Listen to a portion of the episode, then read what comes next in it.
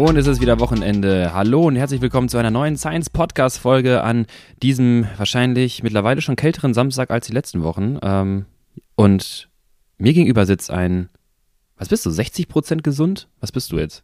40?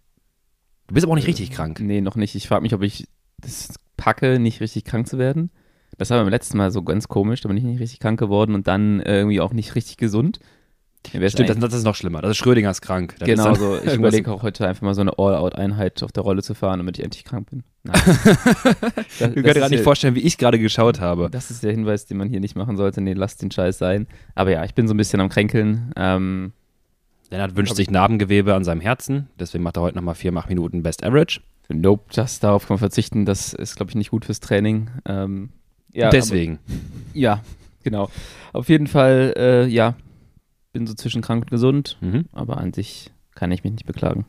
Wie ist dir denn? Du bist irgendwie immer immun gegen meine Erkältung, die ich hier mit einschleppe ins ne? Podcaststudio. Lennart, Lennart wird immer richtig porös, wenn jemand anders krank ist. Dann ist er immer so ein bisschen sehr, vor allem wenn die, ich sag mal, wenn Rennen anstehen, wo es auch wichtig ist, dass er da ist oder am Start ist. Ich glaube, oder Trainingslager, damals Corona, ey, da warst du ja, das hast du nicht geschafft, davor dich zu bewahren pünktlich, aber du warst ja davor, bevor du Corona bekommen hattest, ja sowas von porös, dass genau das mhm. passieren mhm. wird.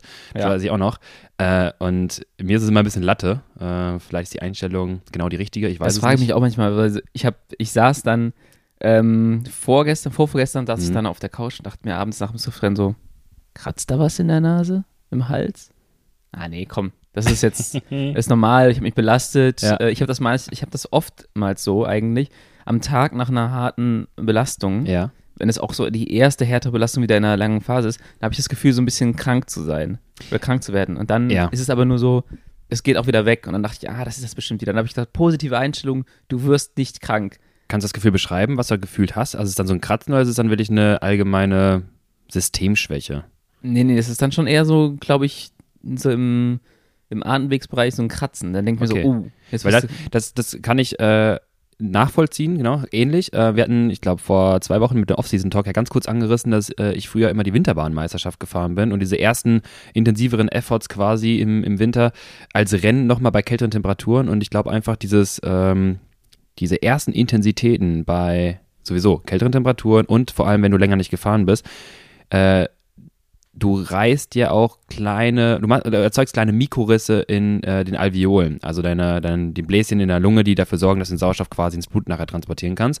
Und das schmeckt so ein bisschen nach Blut oder nach Eisen. Nein, nein, das meine ich nicht. Diesen, Warte. Blut, diesen Blutgeschmack meine ich nicht. Ja, klar. Und dann aber infolgedessen habe ich mir das Gefühl, dass danach, die so ein, so ein, neben diesem Blutgeschmack, dieser Effekt noch von diesem, von, vom äh, Ventilieren, was du sonst nicht hattest, oder von diesem kalten Luft, dass das halt noch ein bisschen kratzt, obwohl es erstmal kein per se Anzeichen oder äh, Vorzeichen für eine Erkältung ist. Ja, in die Richtung kann das so ein bisschen gehen. Und dann habe ich halt noch so manchmal das Gefühl, so, okay, ist die Nase jetzt so ein bisschen zu oder mhm. wird die zu?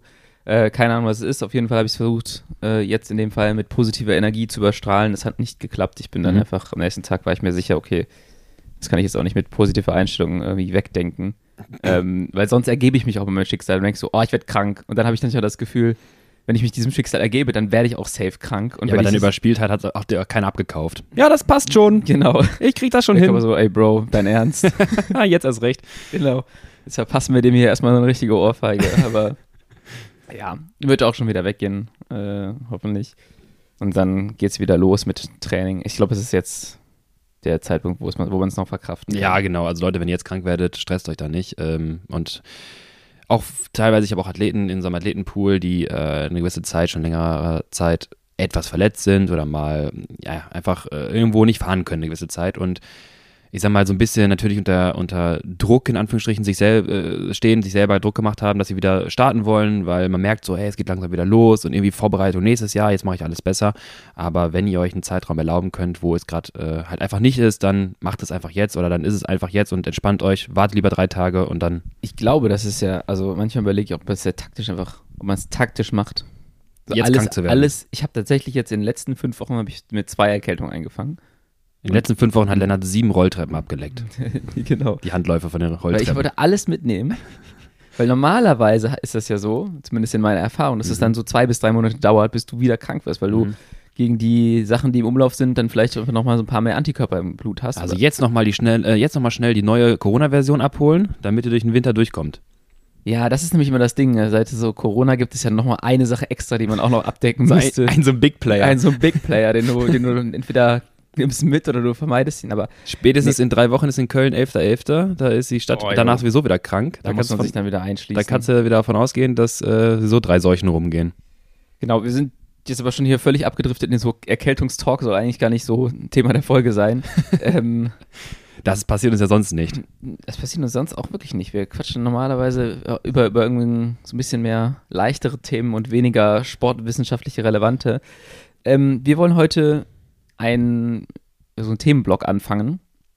Und zwar, ähm, wie starte ich Crit Racing, ist, der Thema, ist das Thema heute. Dann kümmern wir, also wir gucken uns heute mal ein bisschen an, was brauchen wir eigentlich dafür, um Crit Racing erfolgreich zu machen. Wir haben Zuschriften bekommen, wie fängt man das auch an. Das gleiche wollen wir dann auch nochmal in anderen Bereichen machen, zum Beispiel in einem äh, Radmarathon-Szenario. Was brauche ich dafür? Wie fange ich das an? Wie bereite ich mich vor? Und auch noch so ein bisschen durch die verschiedenen ähm, Spektren des Radsports durchgehen. Genau. Und heute fängt es halt mit Crit Racing an. Und ähm, vorher können wir nochmal mal über ein paar leichtere Themen quatschen. Äh, Lukas, hast du irgendwas, über, hast du irgendwas erlebt? Ähm, ich weiß nicht, ob ich Form habe. Jetzt? Ja, komisch, oder? Ähm, Ähm, ich glaube, ich habe den bestmöglichen Zeitpunkt mit der Erkältung erwischt. Du hast den schlechtmöglichsten Zeitpunkt mit der Form erwischt. Also, Spaß damit.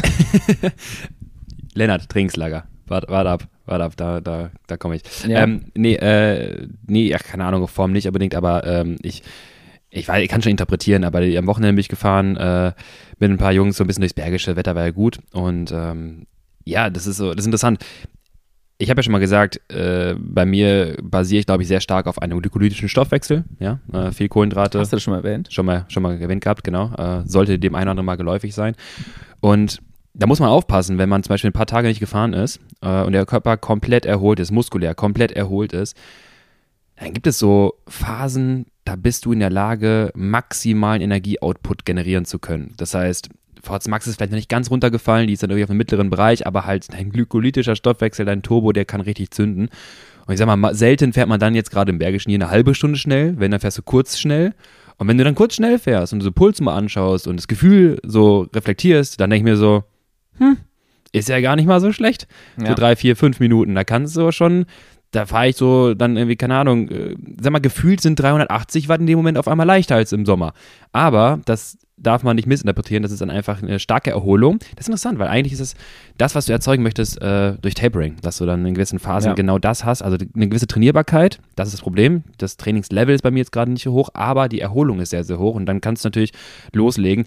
Ich sag mal, diesen Turbomotor, der, der ist nach zweieinhalb Stunden dann aus und dann merkst du schon auch so, äh, doch keine Form. Ja. ja Das ist dann doch was anderes. Das war ist ein meine Erkenntnis. Tapering ist immer so ein bisschen, when do you cash out? So, Gen- ja, genau. immer weiter hoch, das System, und irgendwann lässt du es kurz sacken, Ja. hast alle Benefits.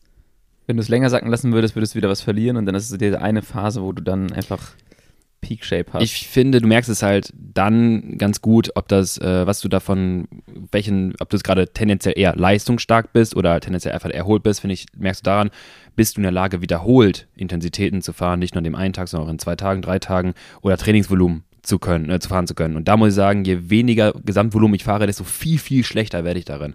Ja. Ähm, haben wir auch schon mal erklärt, das macht super viel Sinn. Wenn du stark glykolytisch arbeitest, die sind halt müde, die Fasern, dann ist es super schwer, äh, dann ein gewisses Volumen an Intensität oder generell auch an Wettkämpfen Ja. äh, umsetzen zu können. Wie damals, was ein bisschen heute thematisch da reinspringt, ähm, wie deine Crit Racing-Serie in den USA. So, da musst du zehn Tage so performen können. Ja. So, nur erholt zu sein, hilft dir nicht. Da bist du nach zwei Tagen im Sack. So, Ja. du musst halt schon äh, trainiert sein. Das war meine Erkenntnis. Also, äh, ich fühle mich gut auf dem Rad, aber es kann auch ein Trugschluss sein. Ja, ich glaube, also ich für mich mittelmäßig auf dem Rad. Am Wochenende, wir hatten Teamwochenende, da war ich eher schlecht. Erzähl doch mal vom Teamwochenende. ähm, ich reiße das mal an. Wir waren äh, in Holland für zwei Tage in der Mhm. Region um Maastricht, wo man extrem gut graveln kann. Da war auch ein Mhm. UCI-Qualifier Ja. ähm, in Maastricht, äh, nicht in Maastricht, sondern äh, Falkenburg. Mhm. Wir sind dann eine Runde gegravelt, haben am Vorabend natürlich, wie sich das gehört, für Radsportler in der Offseason ein, zwei Aperol getrunken und also wir sind losgefahren und es ging sofort irgendwie so berghoch, weil das halt in der Region so ist. Boah, ich dachte echt, ich verliere meine Lunge. Also ich habe dann immer das Gefühl, da ist alles blockiert, als Mhm. wäre irgendwie so, hätte sich der Alkohol in der Lunge festgesetzt und gesagt so, nee, kein Sauerstoff hier, hier, hier, hier sitze ich. Ähm, und boah, wir sind da in den ersten Anstiege rein. Ich dachte, Junge, Junge, heute geht ja gar nichts. Hast du das Gefühl nach Alkohol, wir wollen jetzt auch da nicht aus abdriften, das machen wir nächste Folge mal, dieses Thema, aber hast du das Gefühl, ich muss ganz kurz nochmal fragen, dass nach Alkoholkonsum am Vorabend oder so, du tendenziell schlechter unterwegs bist oder Ja. viel schlechter? Ja, schon. Also, also gefühlt zumindest am Anfang ist es halt so, also da hatte ich das, echt das Gefühl, die Lunge ist halt komplett blockiert Mhm. und es kommt halt nichts raus. So, ich, bei mir das ganze System war irgendwie so ein bisschen runtergefallen. Es gibt ja einige Leute, die sagen, ja, nach Alkoholkonsum habe ich Standgas zum Beispiel. Das wäre jetzt auch meine Aussage, aber Ähm, das, Ich Find habe ich das spannend. gar nicht. Ich bin da auch wahrscheinlich super anfällig. Ich trinke äh, relativ selten und merke immer mehr, wie mich das dann am nächsten Tag, selbst wenn du nur ein Glas Wein hast, schon irgendwie so leicht limitierst. Ich wach dann auf und bin einfach, bin einfach nur so bei 90 Prozent. Ich denke mir so, werde ich krank? Nee. ach, ich habe gesoffen. Ich habe ich hab ein Glas getrunken dann denkst du so, oh Junge, dein Ernst. Körper, Ähm, komm, Genau, Junge. peinlich. Also das ist jetzt echt peinlich. Ich steck das mal ordentlich weg. Aber ja, bei mir ist das halt, Mhm. äh, halt so. Und dann sind wir ein bisschen gefahren in, in Falkenburg.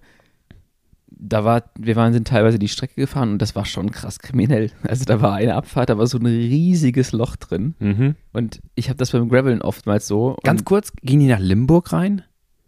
und, Limburg von, äh, also, ähm, äh, Entschuldigung, Limburg, ähm, Richtung, Richtung, Mhm. ähm, ach, Amsterdam, Kauberg, Richtung Kauberg, Richtung den Ort?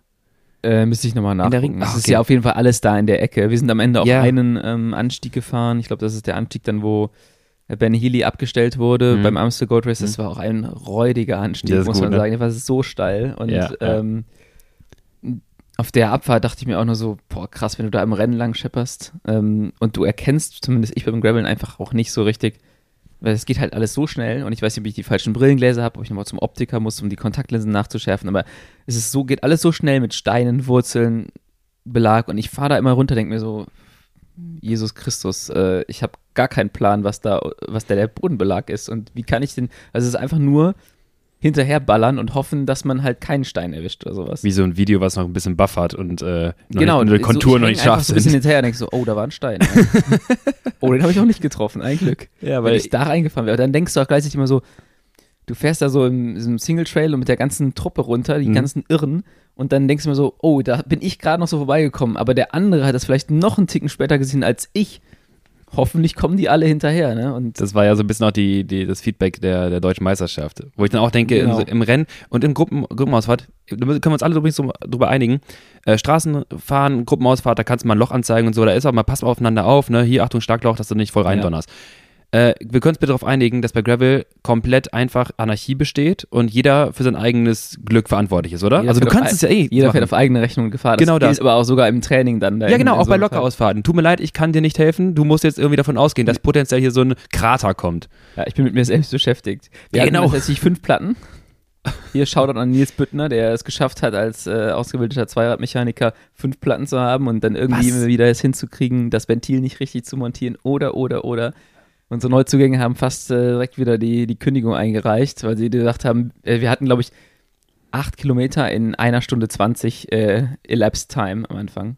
Toll. Ähm, war auf jeden Fall super. Aber ja, Wetter das war war, Wetter war gut, Stimmung war gut. Ähm, das war so der, das Teamwochenende in Holland hat auf jeden Fall Spaß gemacht, aber ja, dann Training plus ein bisschen Alkohol führt dann wahrscheinlich von mir dazu, dass ich jetzt hier äh, sitze und nach dem Swift-Rennen, was ich am Dienstag gefahren bin, ja, schön. habe ich nochmal die Tür richtig weit aufgestoßen, so, kommt Jungs, das ist eure Chance hier. Jetzt macht mich krank, ihr Viren. Aber finde ich aber gut, dass du dann auch wirklich sagst, komm jetzt, ich hau mit dem Hammer jetzt drauf. Also System ist angenockt, also wenn jetzt auch richtig. Ja, ich habe mich nicht so angenockt gefühlt, aber da in dem Fall war es Mhm. wahrscheinlich, da hing schon was drin im, im System. Schön, dass es immer retrospektiv nach, retrospektiv, äh, nochmal, Retrospektiv. Dankeschön, im Nachhinein dann halt äh, feststellen können und sagen können, aber in dem Moment man natürlich nie weise genug ist zu sagen, ach komm, das Dienstag-Swift-Rennen, vielleicht warte ich noch kurz Ja, aber man damit. müsste es ja einfach mal messen können, weißt du? Ich hätte gern so ein, so ein Virenbarometer. Also, okay, hier sind gerade folgende Bros Mhm. in deinem System unterwegs, mach mal vielleicht keine Scheiße. Jetzt dann frage ich mich auch, wenn ich Swift-Rennen Mhm. nicht gefahren wäre, hätte mein Immunsystem das weggesteckt. Who knows? Im Nachhinein denkt man so, ja, offensichtlich hat es es nicht weggesteckt, aber das wäre halt einfach mal super interessant. Ja, genau. Ähm, Oder so, also man hat jetzt auch zum Beispiel Covid-Tests. ja.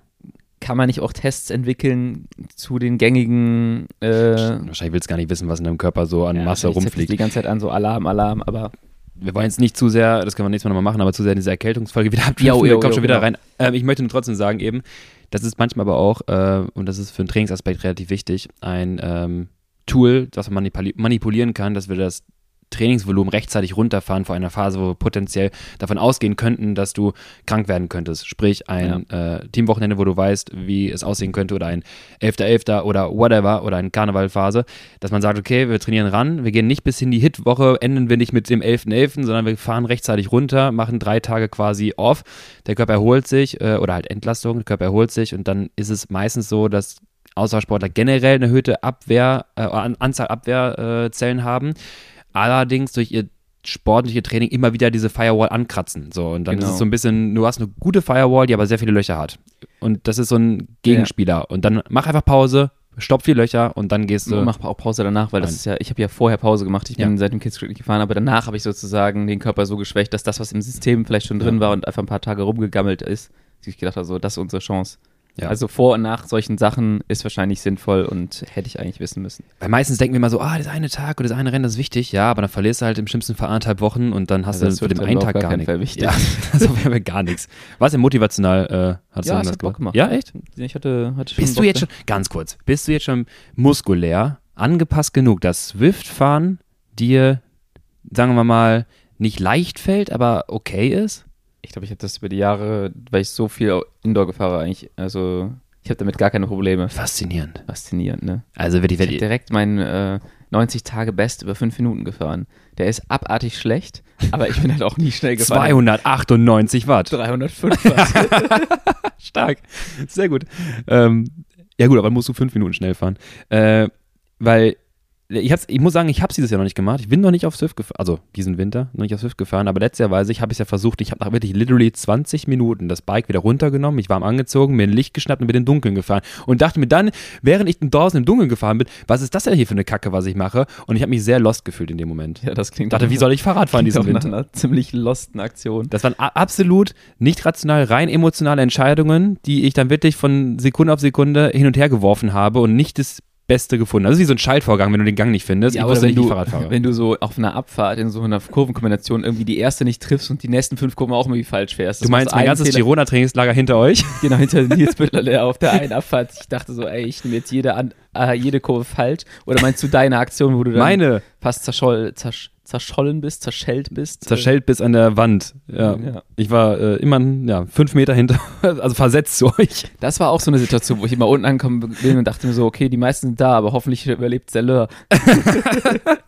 ja, das ist echt so. Ne? Manchmal in unserer Abfahrt hast du gar keine Kapazitäten und keine Möglichkeiten, mal umzuschauen, ob auch alle irgendwie noch auf den Rädern sitzen. Das ist dann halt so. Und am Ende wartest du und wenn jemand richtig weit weg ist, dann wartest du und dann denkst du, oh, weiß ich jetzt nicht. Ja. Naja. Ah. Okay, Überleitung zum Thema? Nein, ganz Nein. ehrlich. Pete hatte ein Musette mit Baguettes hinten drin auf dem Rücken und, glaube ich, eine Bluetooth-Box dabei und hat mich einfach in der Abfahrt typiert. Stark. Gut. Ja, ähm, was wir machen wollen in dem Podcast, oder du kannst ja mal sagen, willst du ja. noch kurz ein Wort zu Il Lombardier verlieren oder übergehen wir das jetzt einfach?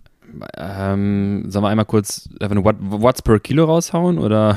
Wenn du ein paar Watts per Kilo hast, also ich fand es war ein cooles Rennen, das kann ja. ich mal, ich habe es danach äh, montags nach dem Teamwochenende auf der Rolle mir angeschaut mhm, ja. und dachte mir so, scheiße, warum kenne ich das Ergebnis, weil es war ein geiles Rennen. Ja, das stimmt. Also mit dem Wissen, dass Pogacar gewinnt, dachte ich mhm. mir so, okay, wann fährt er, wann fährt er, wann fährt er? Ganz kurz, manchmal auch ganz geil, oder? Kennst du das, wenn du weißt, wer gewinnt und, und dann, dann manchmal so, wie kann das denn zustande kommen? Genau das und du bist hast einen anderen Blick auf das Rennen. Teilweise finde ich es interessant, weil auch sagen wir mal Sprinter, äh, Sprintankünfte, wenn du weißt, wer gewonnen hat und du analytisch auf einmal die ganze auf den Fahrer mhm. schaust, was macht der, wie hat er das geschafft und es lange nicht aussieht, als wäre äh, das in der Lage. Gut, da war es natürlich nach, irgendwann schon ja. klar, aber du bist die ganze Zeit so, okay, wie hat das gemacht? Aber das kannst du ja im Nachhinein auch. Und dann kannst, also das mache ich bei den Sprints meistens. Ich spule ja. achtmal zurück ja, okay, und gucke mir die einzelnen Leute an, aber dann, dann nimmst du halt die Spannung weg. Aber es ist halt äh, Amstel Gold Race, Van der Poel damals zum Beispiel, dieser, dieser wahnsinnige Ritt, wo er auch das Loch ja, zugefahren und gesprintet ist. Wo du denkst so, habe ich das Ergebnis falsch gelesen? Genau so, das. Die ganze Zeit denkst du, das kann, das nicht sein. Wie hat er das gemacht? Hier ist irgendwas falsch. Genau. Und das, das ist manchmal auch spannend, ja.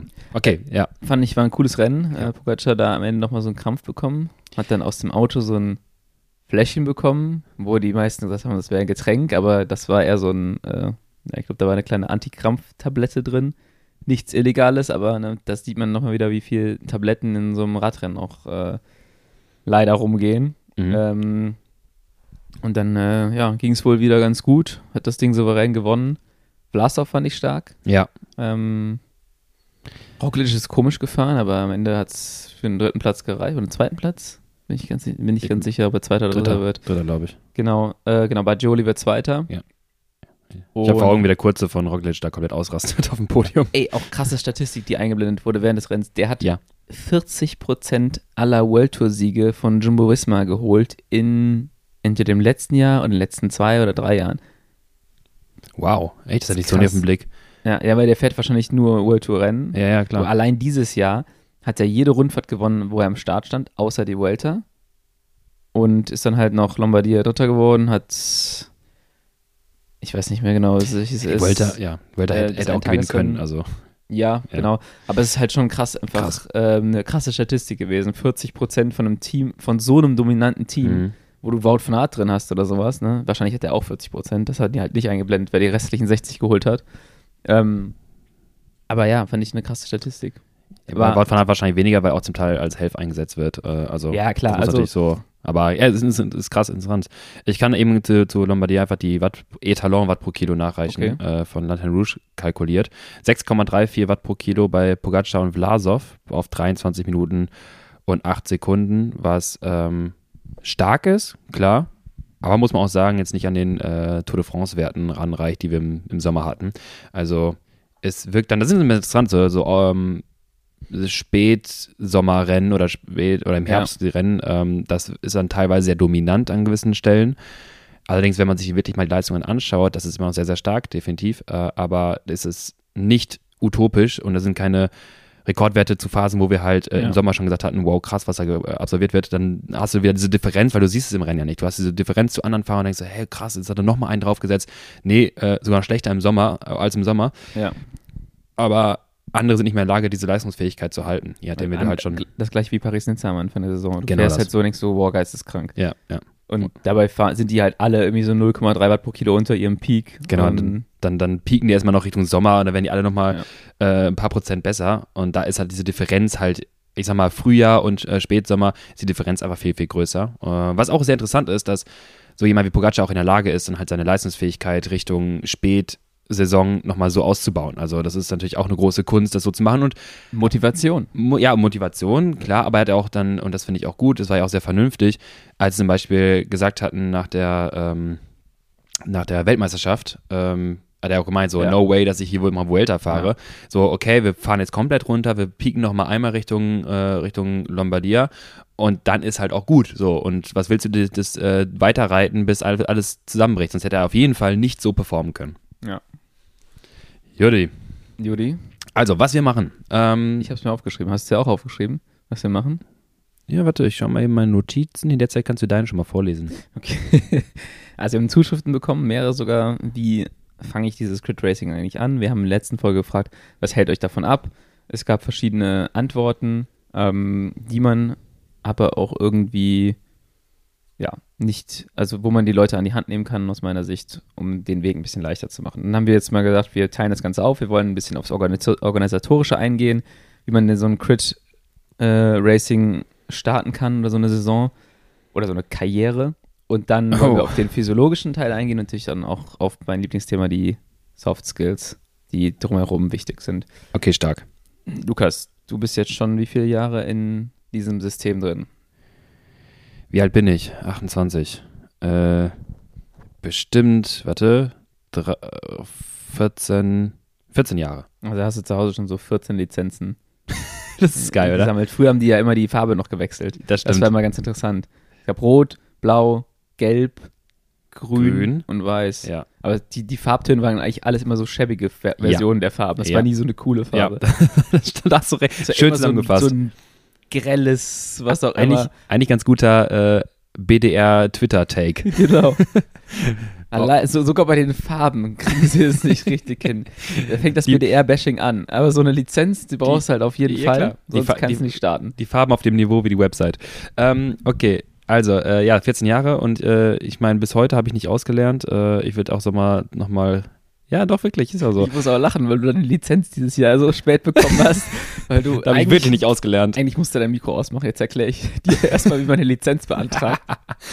Ja, ähm, Nee, ich wollte gerade sagen, äh, dass äh, die Soft Skills, technisch-taktische Komponente, 14 Jahre Rennen gefahren und immer noch der Meinung, äh, oder immer noch die, die, den Punkt, wo viele auch sich wiederfinden, gerade durch unseren Podcast, durch das, was du mir auch schon gezeigt und erklärt hast, wie viel man einfach da nochmal anpassen kann und wie viel man einfach auch merkt, dass bei diesen Rennen auch neben der Leistungsfähigkeit auch entscheidend ist. Deswegen, ähm, was wir auch gesagt haben, wir würden gerne so ein Anforderungsprofil oder so eine Art auch Guide ein bisschen besprechen wollen von verschiedenen Rennsystemen und Rennen, äh, die einfach auf uns als Radfahrer und Radfahrerinnen zukommen. Und wenn wir das Thema Crit Racing dazu packen, dann ist es auch dann einfach mal zu erkennen, ähm, und das ist vielleicht auch ganz schön für viele, dass die Leistungsfähigkeit alleine vor allem, und das finde ich als wichtigsten Take, weil viele sich da so ein bisschen vorscheuen, auch teilweise Rennen zu fahren. Nehmen wir mal die, die Risikokomponente, von mir ist das Stürzens raus, da können wir noch drüber sprechen, aber ja. allein sich da nicht rantrauen, weil sie denken, sie sind nicht gut genug oder mal fahren und merken, boah, die sind alle so viel schneller mhm. und treten aber halt dann so viel mehr Leistung teilweise und schaffen es aber nicht, das in Performance umzumünzen. Ich glaube, da bist du ja der, eigentlich der Fachmann für. Ja, das war auch Teil einer Zuschrift, die erstmal gefragt hat, oder wie viel Watt muss ich denn da treten ja. bei, so einem, bei so einem Rennen. Aber lass uns nochmal kurz aufs Organisatorische zurückgehen, ja. bevor wir dann äh, da anfangen, weil das ist der physiologische Teil. Du brauchst in Deutschland, um, um, um Kriterien im Rundstreckenrennen äh, oder ein Crit zu fahren, brauchst du eine Lizenz. Es sei denn, du fängst ja. bei einem Hobbyrennen an. Wir hatten beim Kids Crit ein Hobbyrennen für Männer und für Frauen. Da kannst du hingehen, keine Lizenz, brauchst gar nichts, gehst hin, meldest dich an und kannst dann mal starten. Ist im genau. Prinzip das gleiche Rennen nur auf einem äh, etwas niedrigeren Niveau. Allerdings ist die Bandbreite in so einem Hobbyrennen auch relativ groß. Ja, sehr heterogene Gruppe. Ähm, genau, und das heißt, von der Dynamik ist so ein Hobbyrennen auch erstmal anders mhm. als, ähm, als es zum Beispiel ein Amateurrennen oder ein Elite-Amateurrennen ist. Genau. Es kann sogar sein für einige Leute, die ähm, stark sind, aber unerfahren sind, dass so ein Hobbyrennen total scheiße ist, weil dann stehst du hinten, vor dir reißt es halt in der ersten mhm. Runde völlig auseinander, du kriegst es nicht mehr zugefahren aber wenn es halt irgendwie ein Amateurfeld gewesen wäre und du stark bist, dann reißt das halt nirgendwo und du kannst halt viel länger mitfahren. Das heißt, da ist schon mal so ein Ding. Man muss gucken, wo man, wo man beginnt auch. Ja, Hobbyrennen sind teilweise, wie du schon sagst, unkontrollierter und durch die heterogene Gruppe, also sehr viel Leistungslevel, teilweise kann man gar nicht seine Fähigkeiten ausspielen. Ein Amateur oder ein Elite-Rennen, da kannst du davon ausgehen, dass in diesen Feldern immer beim Elite-Rennen sowieso, aber bei Amateur auch, immer Fahrer gibt, die schon diese Rennen regelmäßig gefahren sind und ja. auch dort ein gewisser, gewisses Tempo auf dem, äh, auf dem Kurs gefahren wird und auch innerhalb des Feldes, dass man auch dann eine Lücke auch mal kann schließen lassen und nicht ja. selber machen muss. Und im Hobbyrennen kann es dann auch mal sein, weil einfach die Unerfahrenheit fährt, das ist aber völlig in Ordnung, dass alle sich angucken und irgendwie passiert nichts und dann fährt ja. irgendeiner weg und denkst, oh Mann, irgendwie hätte ich da hinterherfahren können, aber äh, konnte es dann nicht umsetzen. So nochmal zu den Unterschieden Hobby- und äh, Lizenzrennen. Jo, und dann, ähm, wenn du eine Lizenz haben willst, brauchst du erstmal in Deutschland einen Verein. Da kann man das, wo kann man das nachgucken? Auf dem Land? Das würde ich jetzt gerade sagen, genau. Ja. Äh, ich würde sagen, als, als große Empfehlung äh, für die, die es noch nicht kennen, radnet.de ist eigentlich somit unsere Hauptseite, was Rennanmeldungen, Rennen äh, sich anschauen, Ausschreibungen. Große Empfehlung von Lukas Löhr, die beste Seite der die Welt. Beste Seite der Welt, äh, wenn man die ganze Werbung erstmal wegklickt. Äh, also quasi die offizielle Seite vom Bund Deutscher Radfahrer, rad-net.de. Und auch dort gibt es einen Reiter, wo du auch die ganzen Vereine nachschauen kannst. Ähm, da gibt es, äh, ich muss gucken, irgendwo links, irgendwo in dem Feld gibt es dann Rennsportstraße und da gibt es auch Vereine. Und dann kann man auch mal schauen, wer ist in der Lage, wo kann man denn einen Verein finden, wo man eine Lizenz ziehen kann. Ansonsten auch nochmal die befreundeten Kollegen vielleicht fragen oder erfahrene Leute fragen sagen, dann normalerweise sieht es so aus, den Verein, den kann man oben steht der Verein, da steht okay. News BDR Verein, dann klickt man einmal die Dyson-Werbung weg und dann äh, kann man anfangen nach.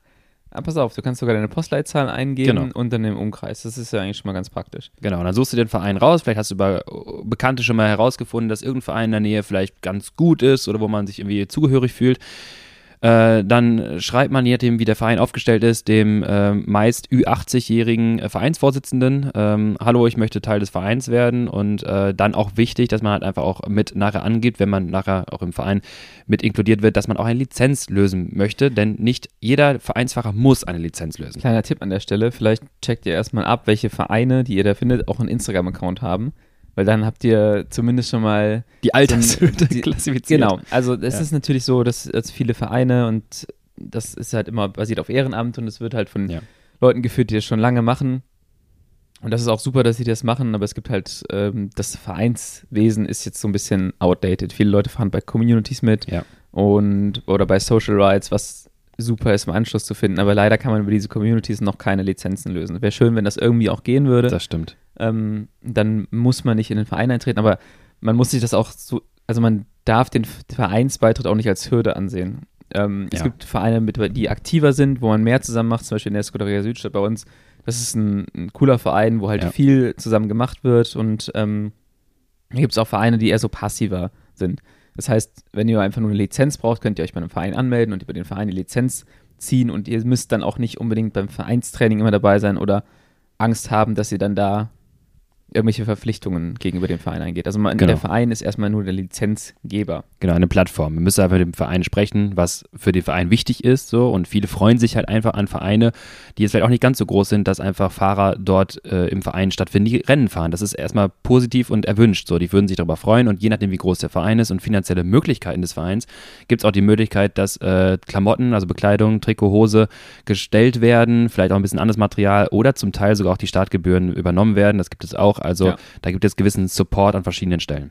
Und gut, viele Leute werden da sagen, Vereinsklamotten hm, will ich eigentlich gar nicht gestellt bekommen, weil ich habe hier ein, cooles Trikot von Mhm. irgendeiner Marke. Ähm, dann gibt es natürlich auch die Möglichkeit, wenn du im Verein bist, dass du nur eine Renngemeinschaft gründest. So ist es zum Beispiel bei Colonia Kids. Wir sind bei alle bei der Scuderia Südstadt im Verein. Ich habe auch ein paar bei den, bei Komet, heißen sie noch Komet? Delia? Comet Delia, hätte ich es auch gesagt. glaube ich, die bei den Kometen. Ähm, und daraus bildet sich eine Renngemeinschaft und das ist sozusagen ein Team, was man auch separat vermarkten kann, wo man dann sich Trikots machen lassen kann und und und. Also eine Renngemeinschaft ist quasi ein übergeordnetes Team aus verschiedenen Vereinsfahrern. Genau. So, und die hat einfach einen anderen Status. Ihr fahrt dann in einem Trikot der Renngemeinschaft, außer bei den Landesmeister, äh, bei ja, den auch da nicht. Nicht auch mehr? Da fährst du äh, im RG-Trikot mittlerweile. Gut, dann hat es jetzt geändert. Äh, genau, fährst im Renngemeinschaftstrikot und dann gibt es quasi einen Verbund verschiedener Vereinsfahrer. So erlaubst du quasi den Verein, dass sie die Fahrer behalten. Man muss nicht den Verein wechseln oder verlassen, wenn man in einer Renngemeinschaft fahren möchte. Und das ist ja teilweise dann auch mal erwünscht. Es gibt auch dort noch einmal, jetzt in Klammern, äh, die Möglichkeit, wenn ihr sagt, ihr müsstet unbedingt euer Jersey fahren, da gibt es gewisse Regeln. Ähm, man darf ein Blanko-Jersey fahren. Schwarzes. Schwarzes, genau, schwarz-neutral dürfte fahren. Bitte mit dem Verein abklären, weil manche freuen sich natürlich auch, wenn ein Vereinstrikot präsentiert wird, auch wenn es vielleicht manchmal nicht ganz so super aussieht, aber gerade im Vereinstrikot, in so einem Vereins, Hobby-Vereinstrikot äh, nochmal vielleicht vorne reinzufahren, ist auch ganz cool. Jo, aber ich glaube, da wir hier Science-Podcast-Hörer haben, werden die alle sagen, jo, mit dem Flatter-Trikot vom Verein versus meinem Einteiler für 400 Euro. Ja, das äh, ist- da entscheide ich mich für den Einteiler und äh, das kann ich auch voll verstehen. Aber Das Verein ist, so, ganz kurz, das finde ich so witzig, weil das, das ist richtig so dieses ähm, Abwägen zwischen aerodynamischen Gains oder das Vereinstrikot. Ja, da überwiegen dann halt die, die Gains immer. Aber genau, sucht euch einen Verein. Wenn es hier noch extrem viele Fragen gibt oder ihr es irgendwie nicht findet, schreibt uns bitte wieder. Wir können auch mal, ähm, je nachdem, wie viele Zuschriften es gibt, so einen kleinen, so ein Webinar machen. Haben wir ja schon mal Mhm. gesagt. Ich glaube, mittlerweile ist die Zuhörer- und Zuhörerinnenzahl so hochgegangen, dass wir hier eine, eine Menge an Leute zusammenbekommen würden. Also wenn ihr Bock auf so ein Webinar habt, schreibt uns, gebt uns ein, ein Zeichen. Dann können wir das mit euch da auch nochmal durchkauen. Also Verein suchen, Lizenz darüber ziehen, eventuell mit ein paar Freunden und Freundinnen eine RG gründen, ist auch nicht super schwer, oder einer RG beitreten. Und dann geht ihr wieder auf Radnet, auf die äh, Seite eurer Wahl und geht in das, in, den, in die Rubrik Ausschreibungen. Das ist ein bisschen ein altertümlicher Begriff, würde ich sagen. Ich Ja. glaube, das wäre jetzt nicht so der erste Begriff, wonach ich gesucht habe, aber Ausschreibungen, da findet ihr den Kalender. Dann könnt ihr sortieren nach Disziplin, Straße, Cross, bla bla bla. Nimmt der Straße und dann könnt ihr in eurem Bundesland gucken, welche Rennen stattfinden. Aktuell, zu der Zeitpunkt, zum Zeitpunkt jetzt, werdet ihr keine Rennen finden, die ausgeschrieben sind, die sind aber im Kalender drin. Da Genau. steht dann irgendwie zum Beispiel, ich mache es jetzt gerade mal hier parallel in NRW, 24.03.24, rund um Merken. Das ist das erste Rennen, das eingetragen ist. Und da steht vorläufiger Termin. Wenn das ausgeschrieben ist, dann erscheint ganz rechts bei Status Ausschreibung, dann kann man draufklicken und sich dann dort für das Rennen auch anmelden. Genau, ganz kurzer Zwischeneinwurf, auch für alle interessant, die jetzt nicht im Lizenzsport teilnehmen, sondern auch sich für die Hobbyrennen interessieren und mal schauen Ja. möchten, denn auch über das, Liz äh, über das Portal Radnet und den Ausschreibungen findet ihr dann die Rennen. Und dort wird dann zum Beispiel auch beim Kids Crit stehen, wir haben Lizenzrennen Amateur, wir haben Elite-Rennen und wir haben das Hobbyrennen. Und dann könnt ihr auch nochmal dort schauen, da gibt es auch gewisse Anmerkungen, äh, dass man sich dann vor Ort anmelden soll vor dem Rennen, dass man dann einfach hingehen kann und sich namentlich melden kann im Hobbyrennen, ne, dass ihr jetzt Ja. keine Lizenz ziehen müsst, müsst es nicht über Online-Portal machen, aber dort findet ihr immer alle Informationen zu den Veranstaltungen. Das ist quasi eure Hauptseite für die für den Rennsport im lokalen Umkreis. Gut, genau. Ein letzter Punkt noch dazu. Ähm, es gibt Tageslizenzen. Das heißt, wenn man ein paar Hobbyrennen gefahren ist und sagt, ich will das mit dem Amateurrennen, im Lizenzrennen mal probieren, kann man sich eine Tageslizenz lösen und sagen, ich teste das mal. Und dann ist man eigentlich auch schon durch mit dem bürokratischen Teil Ja. dieser ganzen. Da, das habe ich dieses Jahr auch machen müssen, weil mein Lizenzantrag ja so ewig gedauert hat. Da auch wieder ein Einwurf. Finanziell maximal uninteressant. Eine Tageslizenz kostet euch circa 25 Euro für ein Rennen. Eine Lizenz fürs ganze Jahr kostet 50. Jo, genau. Also auch die. Lizenz, es ist für euch deutlich entspannter. Genau, und dann auch nochmal dazu, vielleicht machen wir das jetzt mal, das ist halt so ein bisschen Soft Skills-Thema, aber auch eine riesige Hürde für die meisten Leute ist halt, jo, das ist doch gefährlich. Oh, jetzt Und, geht's los. Ähm, also erstmal der Punkt, wenn ihr sowas wie rund um Köln oder sowas fahrt, von den Startgeldern sind Jedermann-Rennen, Hobbyrennen eigentlich immer deutlich teurer als Amateurrennen. Hau mal eine äh, Zahl als. Lizenzrennen. Ich glaube, keine Ahnung, was kostet das bei rund um Köln. Der günstigste Startplatz kostet irgendwie 70, 80 Euro. Bei 70 Kilometer, genau in der frühen Phase. Später bist du durchaus bei, mal, jetzt als Maximalwerte 130 Kilometer in den letzten, im letzten Startblockphase. 110 Euro? Mhm. Und ein normales Lizenzrennen kostet euch 12 Euro. Wenn ihr nicht so blöd seid wie ich und der immer das Melden vergisst, dann muss man nämlich auch keine Nachmeldegebühr zahlen. Und mit Nachmeldegebühr bist du vielleicht bei 25 Euro. Also Ja. es ist deutlich günstiger. Und es gibt Zwischenprämien, die gibt es dann teilweise bei rund um Köln nicht. Genau, da gibt es auch noch Prämien äh, zu gewinnen, aber dann nochmal zum Thema Sicherheit. So rund um Köln, das ist, ich habe in letzter Zeit vor dem Kids Crit mit vielen Leuten gesprochen, die gesagt haben: so, ja, ich bin schon mal rund um Köln gefahren und das mit den Rundstreckenrennen und diese Kriterien, die sind ja dann nochmal gefährlicher, weil da fährt man nochmal schneller. Und da habe ich denen auch gesagt: so, Leute, nee, das, was ihr da gemacht habt, äh, Jedermann-Rennen, das ist schon so die Krönung der Gefahr, weil da ist halt breite Straße, es fahren super viele Leute parallel und irgendwo hängt sich halt einer auf und schießen sich da halt so viele Leute ab. Es ist viel, viel gefährlicher, als wenn du in einem, in einem Rundstreckenrennen durch die Kurven das Rennen lang machst. Also, dass du mehr einer Reihe fährst. Das heißt, wenn dann mal jemand in der Kurve wegrutscht oder sowas, dann nimmt der meistens ein, zwei, maximal drei Leute mit in den Elite-Amateurrennen, zum Beispiel eigentlich nie jemand. Der rutscht raus und, und alles ist gut. Ähm, aber das ist viel, viel ungefährlicher eigentlich, als so Sturz bei Rund um Köln. Und dann auch nochmal, wenn jemand wegrutscht in einem Rundstreckenrennen, ähm, das ist der häufigste Sturz, dann ist es eigentlich so ein, es ist scheiße, man Mhm. verliert sehr viel Haut. Aber bei sowas wie Rund um Köln auf gerader Strecke, da hast du viel mehr Schlüsselbeinbrüche, weil du viel, weil du ganz andere Stürze hast. Du hast diese dumpfen Stürze, wo du geradeaus fährst mit der hohen Geschwindigkeit und dann vor dir ist ein Hindernis und du knallst halt voll rein. Das heißt, dieses, dieses Sicherheitsthema ist bei Rundstreckenrennen eigentlich, das ist aus meiner Sicht zumindest erstmal sicherer als ein, als ein Hobbyrennen zu fahren. Neben der Strecke oder generell, was der große Unterschied ist, würde ich auch nochmal zusätzlich ergänzen, zwei Aspekte für mich. Nummer eins, genau, Strecke. Du fährst beim Rundstreckenrennen meistens einen Grundkurs zwischen eins und vielleicht zweieinhalb Kilometer. Das heißt, du wirst ihn dann im besten Fall vielleicht sogar 70 Mal sehen. Ja. Du kennst jede Kurve, jedes Schlagloch, jede, jeden Gullideckel, du weißt nachher, wie die Kurve gefahren wird und genau so das Feld. Irgendwann, nach 10, 15 Runden, gibt es eigentlich selten, dass jemand eine Kurve auf einmal gar nicht mehr trifft. So, die, die hast du jetzt auch gesehen. Äh, bei Jedermann-Rennen oder größeren Events ist es immer so, dass du halt einfach eine Überrasch also eine- Strecke fährst. Rund um Köln kennen wir mittlerweile irgendwie so ein bisschen auswendig, aber viele, die dort nicht beheimatet sind, die die vielleicht nicht kennen, eine Kurve nicht sehen, nicht einschätzen können, das ist dann halt immer eine neue, neue Komponente, eine neue, neue Variable, die dazu kommt. San Giro genauso, wenn die Strecke sich ändert, auf einmal hast du rechts weg Feldweg und dann geht es dann halt irgendwie chaotisch weiter. Also Streckenkenntnis ist beim Rundstreckenrennen dann relativ rasch irgendwo dort. Dann zweite Sache, ähm, das Jedermann-Rennen ist eine super heterogene Gruppe. Das heißt, du hast von Leistungslevel 220 Watt Schwelle bis 430 eigentlich alles mit Ja. dabei. Und dass teilweise auch ein jemand mit einer 350 Watt Schwelle nicht wirklich weiß, dass er so gut ist. Das, der fährt irgendwie dann durchs Feld und äh, für den ist es einfacher, der nächste ist irgendwie so ein bisschen im Weg und dann weiß man nicht so ganz, hat man das, das Gefühl nicht äh, drin, da da sind die Rennerfahrungen teilweise auch nicht ganz so äh, langjährig oder regelmäßig. Das machen manche ihre erstes Rennen. Das heißt, was mir aufgefallen ist, auch in den ersten 50 Fahrern bei rund um Köln, also die, die auch schnell fahren können, äh, die auch regelmäßig was machen. Trotzdem gibt es für mich viele Momente, wo Fahrer Entscheidungen treffen oder Fahrverhalten an den Tag legen, die einfach überraschend sind, die nicht in deinen Kontext passen. Ich möchte es gar nicht negativ bewerten im Sinne von, du fährst falsch, weil am Ende gibt es viele Möglichkeiten, irgendwie zu fahren, aber es, wenn du jahrelang Radrennen fährst und einfach dich dran gewöhnt hast, auch in so einem Rundstreckenrennen gibt es selten äh, irgendwann Momente, wo man komplett gar nicht mitrechnet. Ja. Und das passiert irgendwie beim Jedermann-Rennen häufiger. Und Auf das sind Fall. ja, und das sind diese Momente, diese größeren Stürze, die man dann halt dann sieht, wenn das ganze Feld irgendwie zusammengestopft irgendwo auf einer, einer Kreuzung liegt, äh, weil irgendeiner einen Schlenker fährt, den man nicht so berechnet hat. Und das Ja. passiert euch in den äh, Elite, äh, in den Lizenzrennen seltener, viel, viel seltener, weil vor allem gerade nochmal dort, das Amateurfeld und das Elitefeld, die, die nachher da mitfahren die fahren das meistens irgendwie jede Woche, alle zwei Wochen, da haben schon mal ein paar dieser Rennen gefahren. Und da könnt ihr von ausgehen, dass dort das kontrollierteste Schnellfahren äh, an den Tag gelegt wird. Ähm, was, was man so erwarten kann. Ja. Das ist wie zum Beispiel äh, damals, als ich auf Continental-Level gefahren bin, die besten Rennen oder die kontrolliertesten Rennen waren die, wo die World Tour-Teams mit am Start waren. Ja. Die waren zwar schnell, die waren auch äh, super schnell in den Kurven, aber da hat keiner komische Moves gemacht.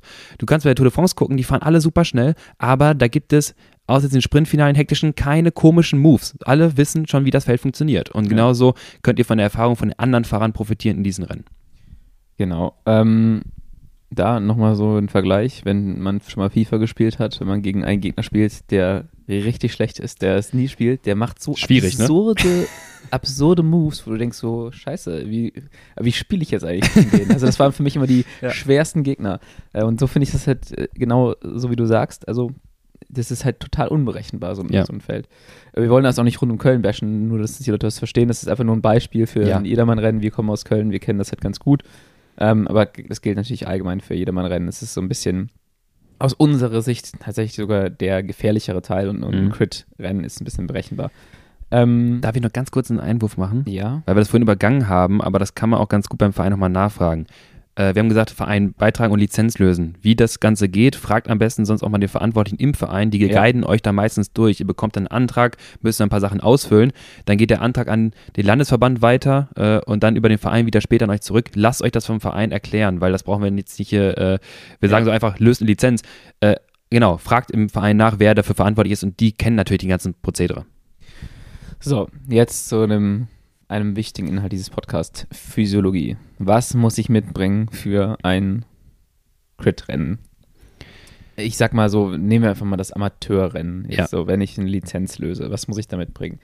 Wie viel Watt muss ich da fahren? Wie fit muss ich sein? Ja, also Amateurrennen unter 350 Watt brauche ich nicht an den Start stellen. Ähm, das ist klar, also gewisse Mindestlevel sollte vorhanden sein. Okay, jetzt kannst du das mal auflösen. Das ist äh, natürlich Trash ist, was du da gerade gesagt hast. Jedes Leistungslevel ist irgendwo. Sag doch deine Antwort, die du sonst immer sagst. Es kommt drauf an. Ja, das, ich wollte gerade sagen, jedes Leistungslevel ist eigentlich willkommen, weil ähm, ich meine, das ist wirklich, und ich habe jetzt über die Jahre auch jetzt ein bisschen das mitgelernt, es gibt kaum ein Rennformat, wo es noch viel mehr darauf ankommt, wie du deine Leistung einsetzt, als Crit Racing oder Rundstreckenrennen. Ja. Ähm, ich würde sagen, 240, 250 Watt Schwelle, je nachdem natürlich, wie, wie schwer du bist, sagen wir mal so ein, so ein 75 Kilo Athlet, 80 Kilo oder was, da kannst du erstmal mitfahren, mal gucken, was passiert. Beim Amateurin. Beim Amateurin, ja, ja, ja nicht genau. Elite, Amateur. Und dann, auch da, es gibt Strecken, äh, Steinfurt, rund um Steinfurt, das große Steinfurt. Auch gut für alle, die jetzt sagen, ah, diese kleinen, engen Kurse ist vielleicht nichts für mich. Steinfurt ist ein großes Rennen, das ist auch ein bisschen länger, das äh, dezimiert sich so ein bisschen hinten raus raus. Breite Straßen, Zielkurve, tricky, muss man sich anschauen, ja, weiß ich, aber ich sag mal, auf einem 12 Kilometer Kurs sind 11,9 Kilometer davon richtig entspannt. Ja. Und äh, da wird es auch schnell gefahren, aber kontrolliert schnell und du kannst dich auch gut, wenn du weißt, wie, verstecken und teilweise rollst du damit 180 Watt im Durchschnitt durch und dann sind viele unter euch vielleicht auch sagen, ah, warte mal, 180 Watt im Schnitt, das kann ich auch. Jetzt ja. nur die Frage, wie setzt du das ein? Und ich würde eher sagen, genau, also 250 Watt Schwelle und auch eine gewisse Leistungsfähigkeit im anaeroben Bereich und dann einfach mal schauen, wie man dann die Leistungsfähigkeit dort einsetzen kann. Ich würde jetzt einfach mal behaupten, ich rechne jetzt mal kurz ein bisschen rum. Mach mal. Ähm, jeder äh, Fahrer oder je, also wir nehmen es mal im männlichen Bereich, jeder Fahrer mit einer Schwelle von, äh, ja, sagen wir um die 4 Watt pro Kilo, 3,8 Watt pro Kilo, oder im Amateurbereich wahrscheinlich sogar so dreieinhalb Watt pro Kilo. Ja. Bringt erstmal das mit, was man, was man braucht. So, dann kommt es ja. ganz krass darauf an, was man für ein Fahrertyp ist. Aber jeder, der das mitbringt, der und sich dann anfängt, mit den Soft Skills und auch nochmal das trainingstechnisch in die richtige Richtung zu entwickeln, der kann solche Rennen fahren. Also das ist wirklich kein Hexenwerk. Ja. Ähm, ich predige das hier immer wieder im Podcast. Also ich habe, wenn ich Form habe, wahrscheinlich irgendwas zwischen boah, 270 und 280, 285 äh, Watt an der Schwelle bei zwischen 66 und 68 Kilo, würde ich erstmal behaupten. Ähm, ich mache wahrscheinlich im Rennen einen ganz guten Job, was die Maximierung dieses, dieser Leistungsfähigkeit mhm. angeht. Aber das ist halt wirklich nicht viel. Also wenn ich auf ein Hobby, äh, irgendwo, nicht auf ein Hobby, wenn ich irgendwo Social Ride oder sowas fahre, würde ich behaupten, dass da mindestens 50 Prozent erstmal physiologisch stärker sind als ich. Mhm. Dann kommt es ein bisschen darauf an, wie, was trainiert man, was für ein Fahrertyp ist man. Ich bin da, glaube ich, auch für dieses Crit Racing eher gemacht, weil ich eine hohe Laktatbildungsrate habe, aber auch tendenziell dazu, wenn ich Form habe, eine relativ hohe VC Max. Das heißt, Mhm. dieses wiederholte, äh, ja, dieses wiederholte Aufbringen von viel Energie mit dem Abbau gleichzeitig von viel Laktat funktioniert halt gerade bei solchen Crits extrem gut. Ja. Das heißt, physiologisch, was sind erstmal so, du kannst jetzt mal trainingstechnisch was an die Hand geben oder willst Ja. du noch erstmal was anderes einwerfen? Ich würde es einfach definieren wollen. Und zwar Ja. so wie eine Art grobe Guideline-Orientierung für Qu- Startqualifikation. Also probiert es einfach bitte aus, aber äh, jetzt mal als grobe Zahl. 3,5 Watt pro Kilo an der Schwelle kannst du Amateurin schon mitfahren. Da bist du, da kannst du auch schon das Feld, im Feld mitfahren, ohne dass du äh, direkt abgehangen wirst, sondern dass du einfach auch stattfindest und aktiver Part bist. Ich würde sagen 4,3, 4,2, je nachdem. Ich habe noch einen kann, kurzen Einwurf. Klar. Du kannst mitfahren, aber du solltest auch wirklich bei der ganzen Sache nicht erwarten, dass du von Anfang an mitfahren kannst. Du Ja, ja. wirst am Anfang ähm, wirst du abgehängt werden wahrscheinlich. Das. Wichtig, das Wichtigste ist, dass man in diesem Sport einfach ein bisschen dran bleibt. Also die Erfolgserlebnisse werden Ja. ein bisschen auf sich warten lassen, ähm, selbst wenn man relativ stark ist, weil Ja. man noch viel zu lernen hat. So. Definitiv. Da gehe ich voll mit. Also, das habe ich auch vielen Athleten gesagt. Das ist leider auch schade, weil dieser Sport dann teilweise natürlich, verständlicherweise auch die Motivation vieler Fahrer vielleicht killt, die sich etwas anderes erhoffen. Aber äh, es ist wirklich das, der Tipp, eine intrinsische Motivation zu entwickeln, das einfach für sich zu challengen, zu sagen, komm, nächstes Ziel ist einfach mal im Feld dran zu bleiben, mal zu gucken im Finale, ob man noch da ist, Stück für Stück nach vorne zu schauen. Ja, genau. Und das liegt halt in den meisten Fällen gar nicht an der Leistungsfähigkeit, sondern es gilt dann einfach zu gucken, schaut euch dann noch bei Strava, das habe ich unzählige Mal gemacht, an, was sind andere gefahren? Ja. Und ähm, wo kann ich vielleicht was rausholen? Sind die alle so viel stärker als ich oder sind die, fahren die ein bisschen anders? Ja. Und ich kann es jetzt mal sagen, hier, wir haben jetzt vor im nächsten Jahr auch ähm, in dem Bereich relativ viele Workshops anzubieten, also Kurventechnik. Ähm, einfach, wie sich das, so Radskills, wie sich das Rad verhält, weil das Mhm. ist für mich die Basis. Das, ich, ich greife jetzt schon voraus. Aber wir werden solche Workshops nächstes Jahr anbieten, ähm, um da halt auch vielleicht den Leuten äh, ein bisschen unter die Arme zu greifen, die sagen, ey, ich habe das alles irgendwie, diese physiologischen Teile bringe ich alle mit, aber Mhm. ich komme nicht weiter im, im Radrennen. Ich würde mich behaupten, weil viele unter euch, Zuhörern gerade und Zuhörerinnen, sind in der Lage, physiologisch eigentlich schon mitzubringen, was Locker. es braucht. Ähm, und müssen dann aber auch einfach ihre Erfahrungen sammeln. Und es hilft immer sehr gut, wenn natürlich von außen jemand einmal sagt, ihr achte mal auf X, Y und Z. Ja. Ähm, genau, also ich würde einmal die Leistungslevel kurz definieren. Also Jo. dreieinhalb mitfahren, durchkämpfen und Stück für Stück schauen, wie das Rennen, wie man das optimieren kann. Ich würde sagen, ab 4,2 und 4,3 geht man schon langsam in die Richtung, dass du in der Lage bist, auch Amateurrennen, je nachdem, wie du sie fährst, auch gewinnen zu können. Ja. Äh, die Sprintfähigkeit und das Auge dafür, das müssen wir so ein bisschen Ausklammern. Das ist natürlich eine große, große Variable, die einfach dazu kommt. Da kannst du auch mit weniger schon äh, richtig gute Ergebnisse fahren. Aber dann kommen wir in diesen Bereich, wo du auch schon vorne reinfahren kannst. Und dann kommen wir relativ nah in diesen Übergang, sagen wir jetzt mal grob 4,2, 4,3, wo man auch schon in den Elite-Rennen stattfinden kann. Auch da wieder, man braucht nicht erwarten, dass man dann als aktiver Part vorne rumfährt, sondern erstmal mitfährt und schaut, Ja. was man aus seinen Möglichkeiten machen kann. Und dann geht es schnell in die Richtung, dass man mit einer, äh, ich sag mal plakative Zahlen, grob gesagt, 5 Watt, ne, das ist schon eine sehr hohe Leistungsfähigkeit, 5 Watt pro Kilo, ein aktiver Part so in dem Rennen sein kann, äh, also selbst wenn man jetzt nicht sprinten kann, dass du trotzdem agieren kannst und auf einmal mit Mhm. Ausreißergruppen und sowas mitfährst. Ja. Und da muss ich auch sagen, gibt wahrscheinlich viele unter euch, die sagen, warte mal, 5 Watt, da bin ich sogar schon, Ja. weil das habe ich auch zahlreichen E-Mails schon gelesen. Also traut euch schon mal zu, das mitzufahren. Was ihr daraus macht, ist natürlich eine große 5 Watt ist auch Varianz. schon brutal viel. Ne? Also Ja. ich habe es gerade ja eben ja ausgerechnet, ich habe 4,18. Hast du nicht. Ja. Ähm, 4,18 plus einen guten Sprint, plus natürlich das, was diese Soft Skills angeht. Und dann kann man schon mal, auch wenn man Form hat, so ein Rennen gewinnen Ja. in der Elite-Amateurklasse. Also 5 Watt, da, wenn ich das hätte, das wäre natürlich ein Traum. Aber Mhm. also wenn du 5 Watt pro Kilo an der Schwelle hast, dann kannst du dich auf jeden Fall an den Start stellen. Und auch jetzt die Leute mit 3,5 Watt pro Kilo, stellt euch an den Start und ähm, Ich will es mal ganz plakativ, ja, ich will mal ganz plakativ sogar behaupten, und das gab es dieses Jahr schon zahlreich, dass ein jemand mit 5,3, vielleicht 5,4, wir kennen auch ein paar Leute, äh, Watt pro Kilo an der Schwelle nicht in der Lage sind, das Rennen zu gewinnen, während einer mit 4,0 das Ding dann Ja, abschießt. ja. Und jetzt Ja. mal, ne, also auch da, die Leistungsfähigkeit ist natürlich die Voraussetzung, um an den Pokertisch, hast du mal gesagt, Genau. sich setzen zu dürfen. Dann ist die Frage, wie man pokert. Du hast natürlich mehr Chipse von mir aus da liegen, wenn du halt 5, Komma irgendwas hast, aber wenn du die jedes Mal reinschmeißt Wenn du in die den Pot, falsch rumhältst, äh, dann Genau äh, das. kommt das auch nicht. Äh, ne, ich glaub, das machst du, machst all in und hast die Karten falsch rum und dann kommt dann Lennart mit so einer eine, hast, eine, hast eine 2 und eine 4 Ja. in unterschiedlichen Farben und sagst all in und alle gucken dich an denkst so, okay. Ja, und zeigst auch die anderen noch die Karten. Und dann kommt Lennart mit so einer 4 Watt pro Kilo, der natürlich dann ein ganz geiles Blatt hat und das ganz gut auspokert und dann auch die Fähigkeit hat, auch vorne reinzufahren. Das heißt, wenn es um messbaren Erfolg geht oder einfach um, die, um das Stattfinden, das aktive Mitfahren, traut euch das ruhig zu. Ja, so wenn ihr einfach schon irgendwie ein paar Monate jetzt, sage ich mal, schon, schon Rad und die meisten Leute sind ja auch vorher schon sportlich aktiv gewesen und bringen eine, wir haben sehr viele Quereinsteiger auch in letzter Zeit, die bringen halt schon eine gute Physiologie mit. Und dann gilt es da, ähm, oder dann gilt es eigentlich nur, das Training vielleicht auch so ein bisschen anzupassen physiologisch wir haben zum Beispiel, wir haben, welche Crit-Pläne haben wir? Haben wir verschiedene Wochen? Wir haben Crit Racing als Vorbereitung. Ja. Äh, ich habe häufig gesagt, und das möchte ich auch diesen Winter wieder, äh, das Ganze noch optimieren. Jetzt gerade sind die Pläne auch nicht die relevanten, die jetzt auch äh, ihr euch anschauen solltet oder jetzt trainieren solltet. Die bereiten euch für das erste Crit Race vor, ja. für die Events. Was ihr jetzt machen könnt, wäre erstmal ein allgemein Aufbau, Aufbautraining, also ein Basisplan unserer Online-Pläne. Auch da nochmal, den Link findet ihr natürlich in den Show Notes oder auch auf allen Plattformen, wo ihr uns findet. Äh, also ein Basisplan, der euch allgemein erstmal die VHC Max verbessert, die Leistungsfähigkeit generell verbessert. Und was man dann machen kann, ist nochmal über VHC Max Booster zum Beispiel spezifische metabolische Reize setzen. Ja. Bringt einen Motor mit. Das erlaubt euch einfach nachher Laktat aufbauen zu können, ja, aber vor allem abbauen zu können. Ja. Leistungsfähigkeit einfach als Grundvoraussetzung. Ihr kriegt mehr Pokerchips für um am Tisch. So, ja. Das ist ja schon mal cool.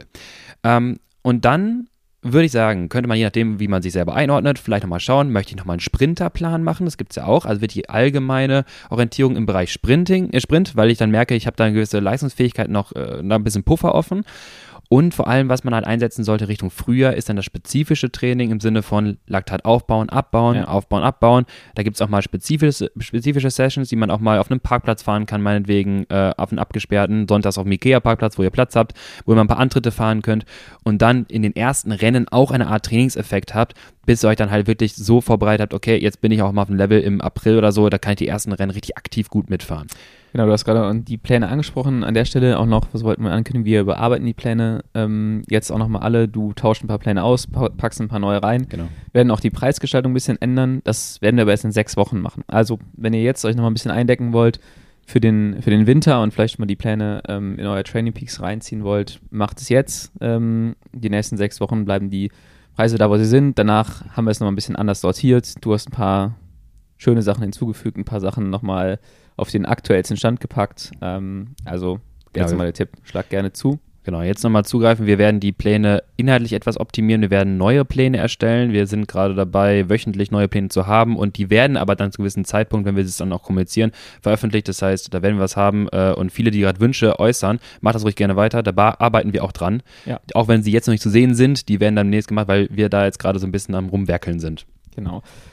Das ist so das Physiologische. Also bringt ein gewisses Grundniveau mit, eine sportliche Fitness, dann ist es wichtig, sich in die richtige Richtung zu trainieren mit den mhm. richtigen ähm, Parametern, die man an, anpackt. Es ist zum Beispiel weniger wichtig eigentlich, was, die, was du an der Schwelle hast. Das ist so ein bisschen so eine Grundvoraussetzung. Jetzt fahrt ihr so die Rennen und ihr merkt irgendwie, boah, ich trete hier mega viel Watt.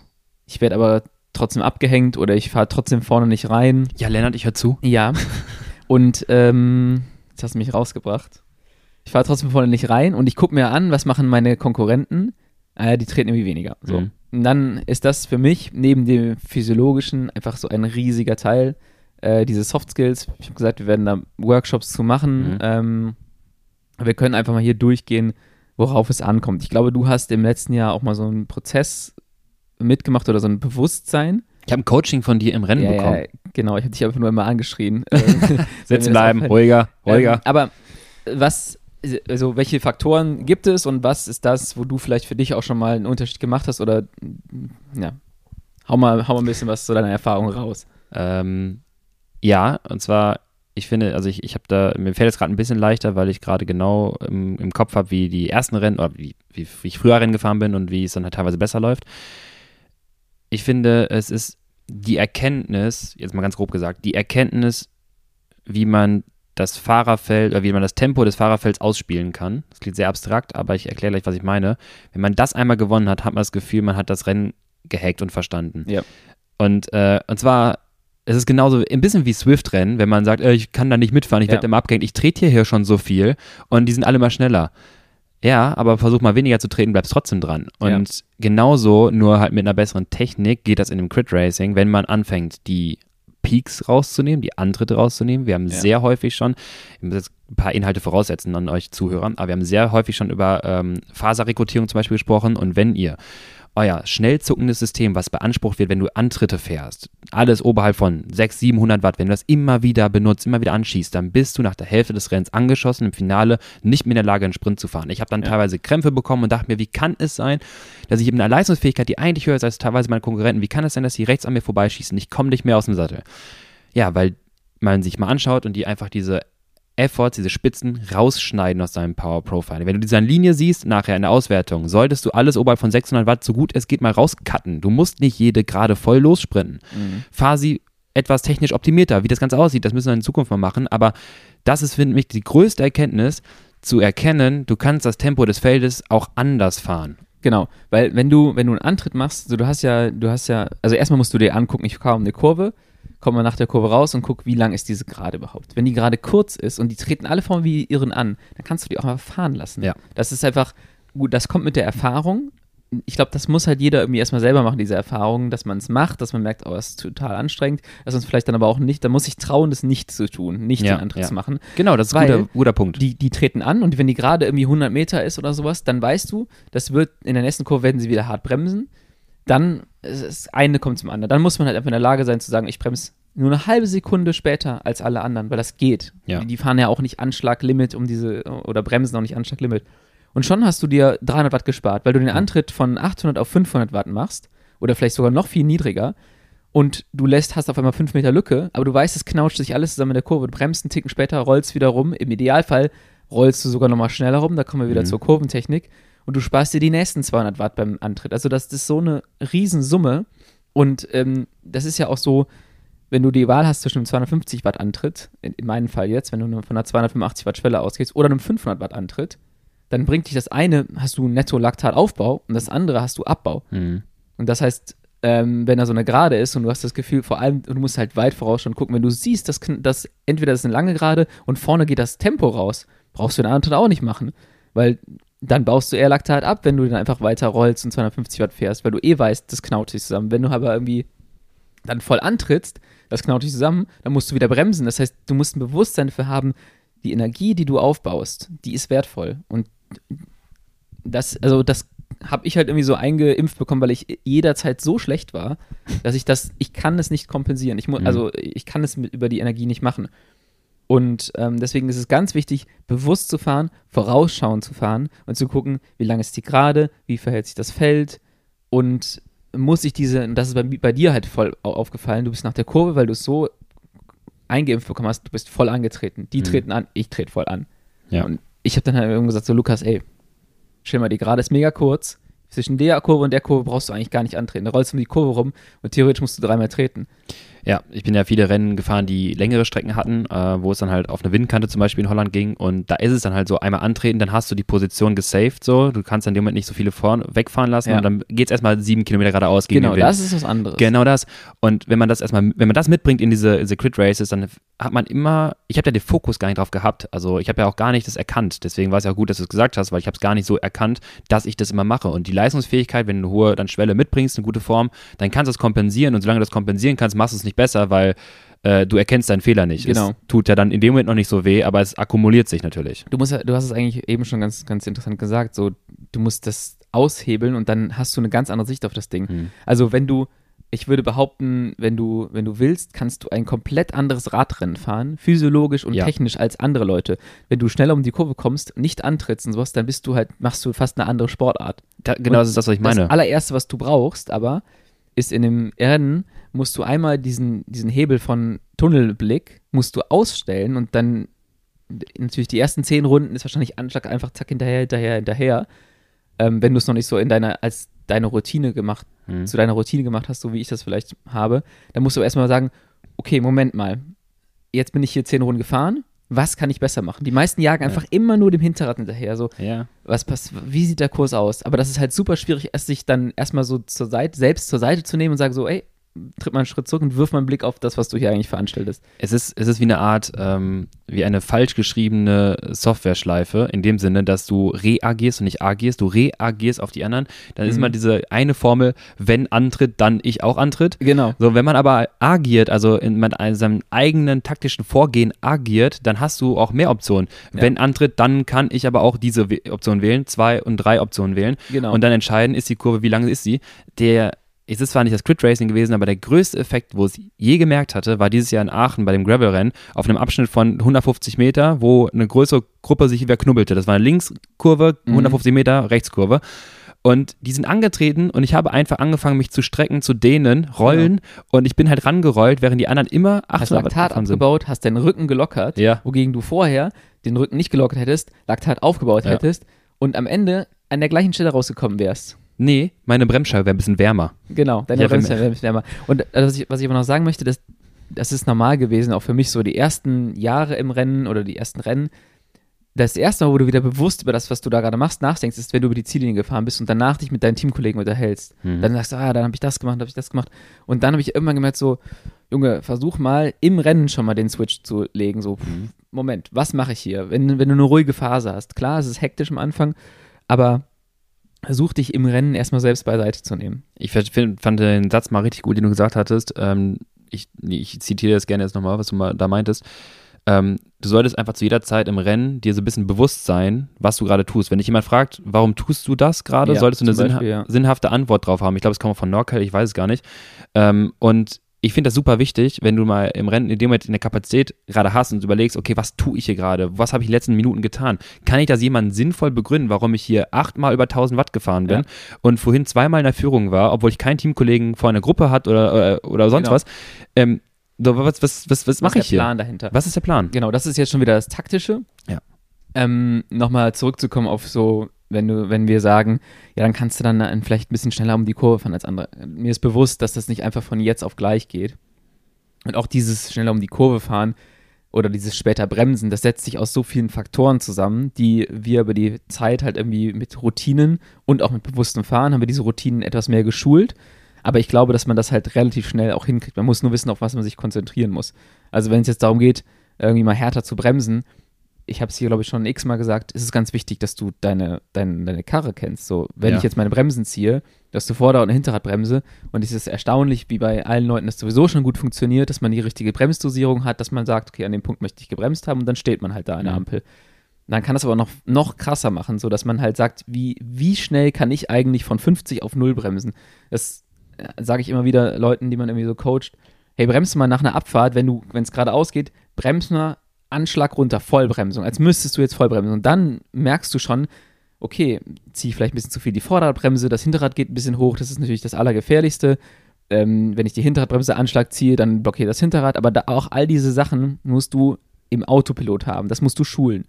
Ähm, dann mit der Kurve natürlich fahre ich eine Kurve einfach, die Diskussion haben wir im Team auch, jetzt nach dem Kidscrit, weil da nasse Kurven waren, fahre ich die Kurve außen an, ich trifft den Scheitelpunkt und äh, komme dann wieder außen hin, das ist die Theorie.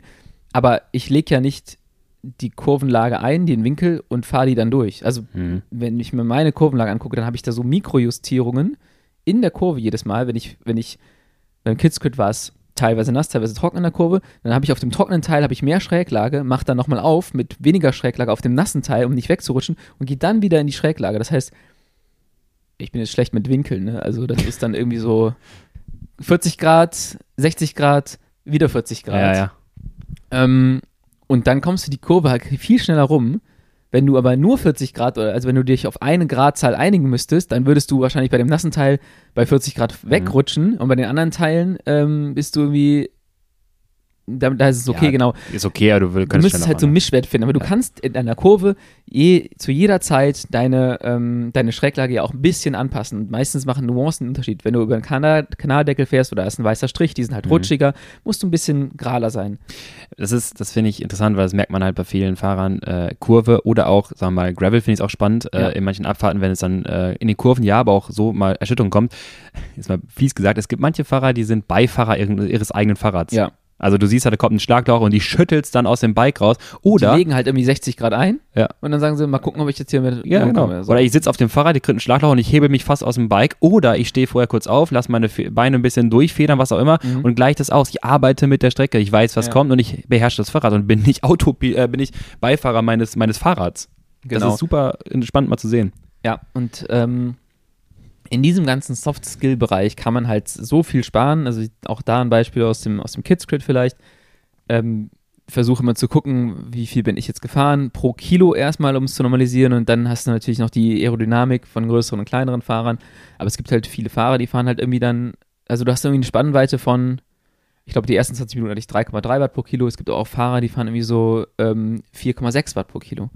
Und da muss man natürlich mal schauen, ist das Gewicht richtig eingetragen und und Ja. und. Aber du hast halt schon irgendwie eine erstaunlich breite Spannweite. Und es gibt Ja. sicherlich auch noch andere Fahrer. Ich will jetzt nicht sagen, dass ich da so der, der Beste bin, aber es gibt sicherlich auch noch andere Fahrer, die fahren da vielleicht sogar 3,2 oder 3,1. Liegt auch an der Fahrweise. Aber wenn du jetzt sagst, okay, ich will mich mal mit meinem Teamkollegen vergleichen, der irgendwie mehr oder weniger gleich unauffälliges Rennen gefahren ist wie ich oder gleich aktives Rennen, Hm. dann ist das halt schon mal ganz interessant. Also Ich- schaut euch das mal gerne an, immer bei euch im Rennen und bei eurer Konkurrenz. Ja, einfach ganz plakativ gesagt, äh, wie du schon sagst, zwei Fahrer, die in den ersten 20 Minuten einfach nur mitfahren.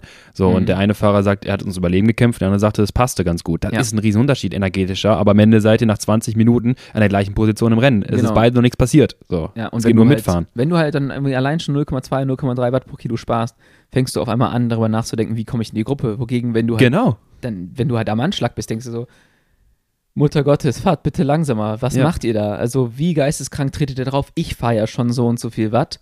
Ähm, was müssen die dann nach vorne treten? Ja, an Position 3 fährst du wahrscheinlich noch die, Hälfte. Und dann gibt es so Momente, finde ich, wenn du das im Griff hast, dann bist du auch in der Lage, an gewissen Situationen, zum Beispiel auch nach vorne zu fahren, um Ja. aktiv das Rennen teilzunehmen. Auch da wieder nicht kopflos gegen den Wind an der Kante vorbei, sondern in den Momenten, wo es sich dann lohnt. Und wenn du das erstmal verstanden hast, da sind klar wieder gerade Mikroinformationen, die wir dann in vielleicht Workshops dann halt zeigen können, aber wie man auch kontrolliert und kraftsparsam nach vorne fährt, sich ein Taxi vielleicht auch sucht von jemandem, der sowieso Ja. gerade nach vorne prügelt, dann bist du auf einmal vorne, guckst nach rechts und links, dann siehst du die ganzen Leute am Pumpen und denkst so, ja, ihr könntet jetzt keine Attacke fahren, aber wenn jetzt eine geht, wäre ich mit da drin. Genau. Und du, also auch da, wenn du halt sparsam nach vorne fahren willst und nicht im Wind oder nicht auf der Geraden, äh, geht es halt vor den Kurven. Ja. Jetzt ist das immer das Ding, du kannst innen reinfahren, du musst es aber auch können. Wir haben es, glaube ich, schon mal gesagt, gibt jetzt viele, die das auch sehen, dass es ein Weg nach vorne ist und das aber nicht so hundertprozentig können und dann halt eine Behinderung für den anderen Fahrer darstellen. Das ist immer eher schlecht. Aber auch dafür musst du halt in der Lage sein, die Kurve schneller zu nehmen. Du musst härter bremsen können, als Mhm. das halt der Rest macht, weil du ja mit mehr Geschwindigkeit auf diese Kurve zufährst. Das heißt, das ist auch wieder, da die schnellere Kurve zu fahren, setzt sich wieder aus anderen, oder die Position effizient zu verbessern, setzt sich auch wieder daraus zusammen, wie gut habe ich mein Fahrrad im Griff. Ja. Und da geht es natürlich auch wieder weiter mit, was für einen Luftdruck fahre ich? Kann ich diese Kurve mit der und der Geschwindigkeit nehmen? Also das ist, dieses ganze Soft-Skill-Thema ist so multifaktoriell und so komplex, aber ähm, ich glaube, da kann man halt, da kann man, wenn man sich da mal in ein, zwei Workshops oder auch über ein paar Wochen in einem Coaching drauf fokussiert, so gigantisch viel Benefit rausholen. Das kannst du mit physiologischem Training gar nicht kompensieren. Und so würde ich es auch einfach zusammenfassen, dass die Möglichkeiten, die Variation verschiedener oder die, die Anpassung, Manipulation verschiedener Variablen im Crit Racing so groß ist, dass du vor allem es in, in der Lage bist, halt einfach Leistungsfähigkeiten, Leistungsdifferenzen so stark auszugleichen, wenn du einfach dich jetzt mal zusammengefasst schlau für deine Fähigkeiten verhältst. Sei es Genau. Material, sei es tek- ta äh, taktisch-technische Variante, sei Ja. es jetzt irgendwie Skills, sei es sonst was. Ähm, und auch von mir aus im, am, am Start, der Startlinie weiter nach vorne positionieren, damit du die ersten Ey, 20 allein das hat mir in Ja. einigen Rennen den Arsch gerettet. Ja, klar. Also wenn ich mir den Kurs angucke in einigen Rennen, dann weiß ich, wenn ich hier hinten hänge Ja, und diesen Ziehharmonika-Effekt mitmachen muss, ja gut, dann stehe ich halt wie so ein Idiot eine halbe Stunde vorher an der Startlinie. Ja. Dann stehe ich halt vorne, aber am Ende gibt es Rennen, da bin ich vorne reingefahren, wo ich aber normalerweise immer hinten rausgeflogen bin, allein weil ich vorne stand. Und da macht die Startposition. Also das ist einfach, wie, wie du richtig sagst, es ist halt Mhm. ganzheitlich zu betrachten. genau. Und ähm, ja, für alle Leute, die überlegen, um die Frage des Podcast-Titels zu beantworten, wie starte ich Crit Racing, hole ich eine Lizenz über einen Verein oder ähm, startet im Hobbyrennen ohne Lizenz. Seht zu, dass ihr irgendwie eine gewisse Grundfitness habt, nehmt einen Plan und trainiert spezifisch das, was ihr braucht für das Crit Racing. Die Pläne haben wir gesagt, wo ihr sie findet, zum Beispiel bei uns. Und dann ist noch das Wichtigste, befasst euch auch neben dem reinen Treten mit den ganzen anderen Sachen. Und ich glaube, dann hat man eine gute Chance, wenn man irgendwie in dem Bereich 3, 5 Watt pro Kilo Schwelle oder vielleicht sogar drunter, Ja. ähm, wenn man das hat, dann kann man auch Crit Races fahren und dann kann man Ja. die auch erfolgreich fahren. Und ich finde auch, nehmt, ich finde es auch wichtig, weil du, ja, wie gesagt, wir hatten ja damals ein bisschen mehr darüber gesprochen, ähm, versucht nicht die Situation einfach hinzunehmen, wie sie ist, zu sagen, ah, jetzt bin ich halt einfach nicht in der Lage, damit zu Bin fahren. zu schlecht. Genau, bin zu schlecht. Die anderen sind zu stark. Nee, meistens nicht. beschäftige dich mit der Materie, genau, und frag auch vielleicht einfach erfahrene Fahrer, wie haben sie es gemacht, tausch dich mit denjenigen aus, tausch dich Ja. mit Team- oder Vereinskollegen aus, wie sind sie gefahren. Äh, genau, schau dir die, die Strava-Werte von anderen an, das ist halt einfach alles öffentlich und beschäftige dich damit oder ähm, ja, hör dir diesen Podcast an oder beschäftige dich halt mit andersweitig mit der Thema Thematik oder wenn wir halt Inhalte transportieren können, weil es einfach nicht einfach nur gegeben sein muss, dass man halt nicht gerade aktiv vorne mitfährt, sondern halt äh, ja, Anpassungspotenzial hat. Wa- Was mich äh, super gefreut hat, ist äh, hier unser, unser Coach Marc Klaus. Ja. Letztes Jahr ähm, stand der in jeder Kurve rum wie Falschgeld. Der war äh, ein Hindernis. der hat tatsächlich, und das ist für mich einfach auch sehr schön zu sehen, dass man es lernen kann, Mhm. der hat sich krass gesteigert. Das kam auch aus dem Team. Alle so, wow, krass, der fährt ganz anders. Und ähm, der fährt viel, viel besser. Und er sagt, er hat aktiv daran gearbeitet, hat sich darauf konzentriert und es hat funktioniert. Ähm, also es ist nicht irgendwie gegeben, der eine kann es und der andere kann es nicht. Ja. Auch da möchte ich wieder, ich kann eigentlich nur meine eigenen Beispiele immer heranziehen. Im Regen war ich früher richtig scheiße. Also so richtig, es hat geregnet, DNF. Du hast auch 10 Bar gepumpt. Ich habe auch 10 Bar gepumpt, aber gut, das ist der technische Teil. Ich habe auch dann, äh, habe ich eine Gradzahl in der Kurve eingelegt und habe gehofft, dass ich an der anderen Seite wieder rauskomme. und ähm, ja, also da, auch da das Regenfahren, jetzt mittlerweile denke ich so, oh cool, cool, es regnet. So, der, der technische Anteil wird eigentlich noch viel größer. Ähm, und Zumal- das ist ein Vorteil geworden. Zumal, wenn du halt verstehst, wie Regenrennen funktionieren, ist es wieder ein taktischer, technischer Vorteil auf deiner Seite, weil du Genau. weißt, dass zum Beispiel das Grundtempo ist nicht ganz so hoch und das Tempo ist intermittierender als bei trockenen Rennen. Das heißt, der Antritt wird viel räudiger, ja, weil die Leute mit einer viel niedrigeren Kurvengeschwindigkeit Genau. auf die lange Gerade gehen, zum Beispiel in Quadrat. ja, Äh, und wenn du da nicht an Position 1, 2, 3, 4, 5 hängst, sondern an Position 20, wird dein Antritt halt irgendwie von 12, 20 oder 20 km/h halt auf 55 hochgehen, aber vorne kommst du irgendwie mit paar und 30 rum.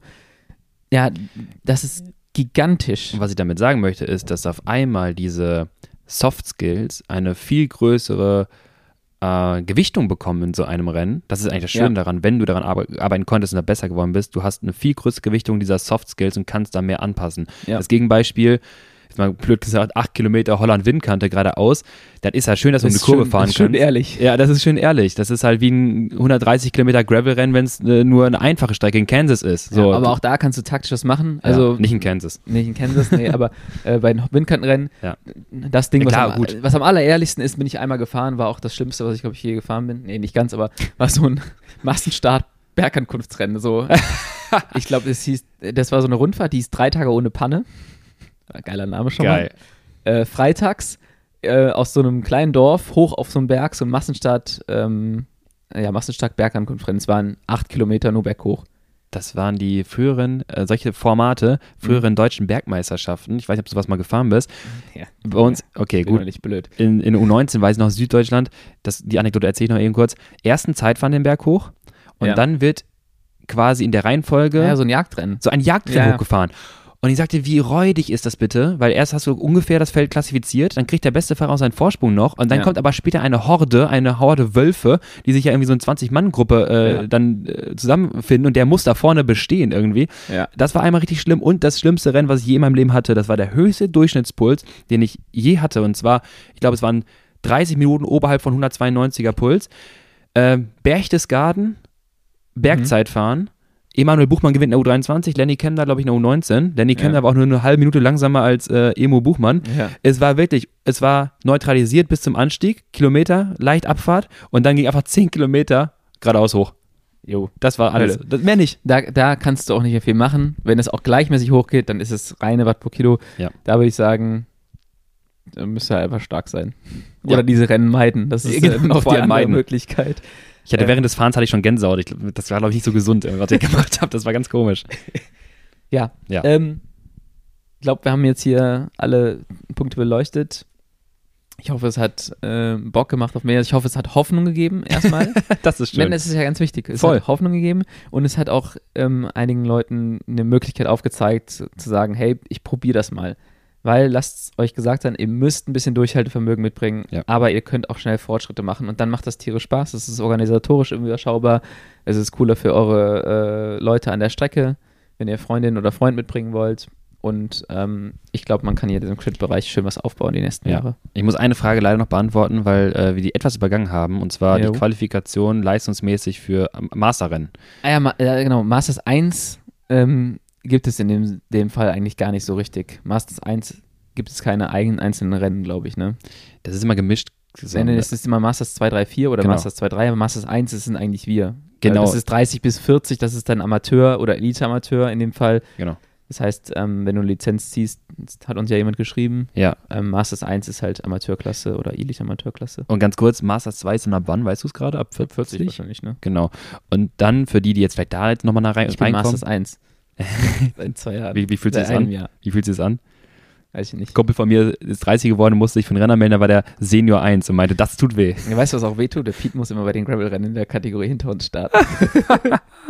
Ja, und Pete ist vom Charakter eher 25. Na, Ja. auf jeden Fall ähm, wollte ich sagen, Masters 2, ab, ab 40 gibt es auch welche, die sich jetzt dafür interessieren. Auch da, probiert es gerne aus. Der Vorteil ist, bei den Masters-Rennen sind meistens Athleten, da die das schon lange gemacht haben, die sind auch erfahren, die sind auch in den Rennen technisch erfahren, dass das auch jetzt nicht dass die Sorge haben muss, dass das komplettes Chaos ist. Die wissen, was sie tun, also probier es auf jeden Fall aus. Und ich würde auch sagen, es ist das Leistungslevel so ein bisschen zwischen, teilweise, zwischen Elite und Amateur. Es ist manchmal Amateur und schneller ähm, vom, vom Leistungslevel, nicht so schnell wie die Elite, äh, das muss man auch sagen. Äh, aber da tut sich zwischen Amateur und Masters teilweise nicht so viel, beziehungsweise die sind auch sehr schnell und kontrolliert unterwegs. Und ich würde auch sagen, so eine ne, hohe 3, 4 Watt pro Kilo an der Schwelle, bist du in der Lage, da mitzufahren und dann zu gucken, wie du Rennen fahren kannst. Also probiert es auf jeden Fall mal aus. Alle Informationen auch da, haben wir gesagt, rad-net.de und dann mal nach Vereinen schauen. Genau. Ich würde sagen, jetzt haben wir das Crit Racing abgeschlossen. Nächste Woche darfst du ein bisschen mehr zum Thema, machen wir mal Radmarathon Ja, erzählen, Radmarathon. weil du eher Straßenrennen gefahren bist. Ähm, dann gehen wir wahrscheinlich ein bisschen mehr auf Pacing, äh, Fueling und Co. ein. Und ja, dann hoffen wir, dass wir euch ein bisschen motivieren konnten. Ich hoffe auch und wenn ihr Fragen habt, schreibt sie gerne wieder durch. Äh, Wir stehen quasi zur Hilfe und wenn es dann wirklich dann in Zukunft dazu kommt, dass wir was anbieten können, wo ihr direkt von profitiert, sei es Workshops, sei es andere Inhalte, dann werden wir euch Bescheid geben. Ich freue mich drauf. Top. Vielen Dank fürs Zuhören wieder mal und bis nächste Woche. Tschüsseldorf.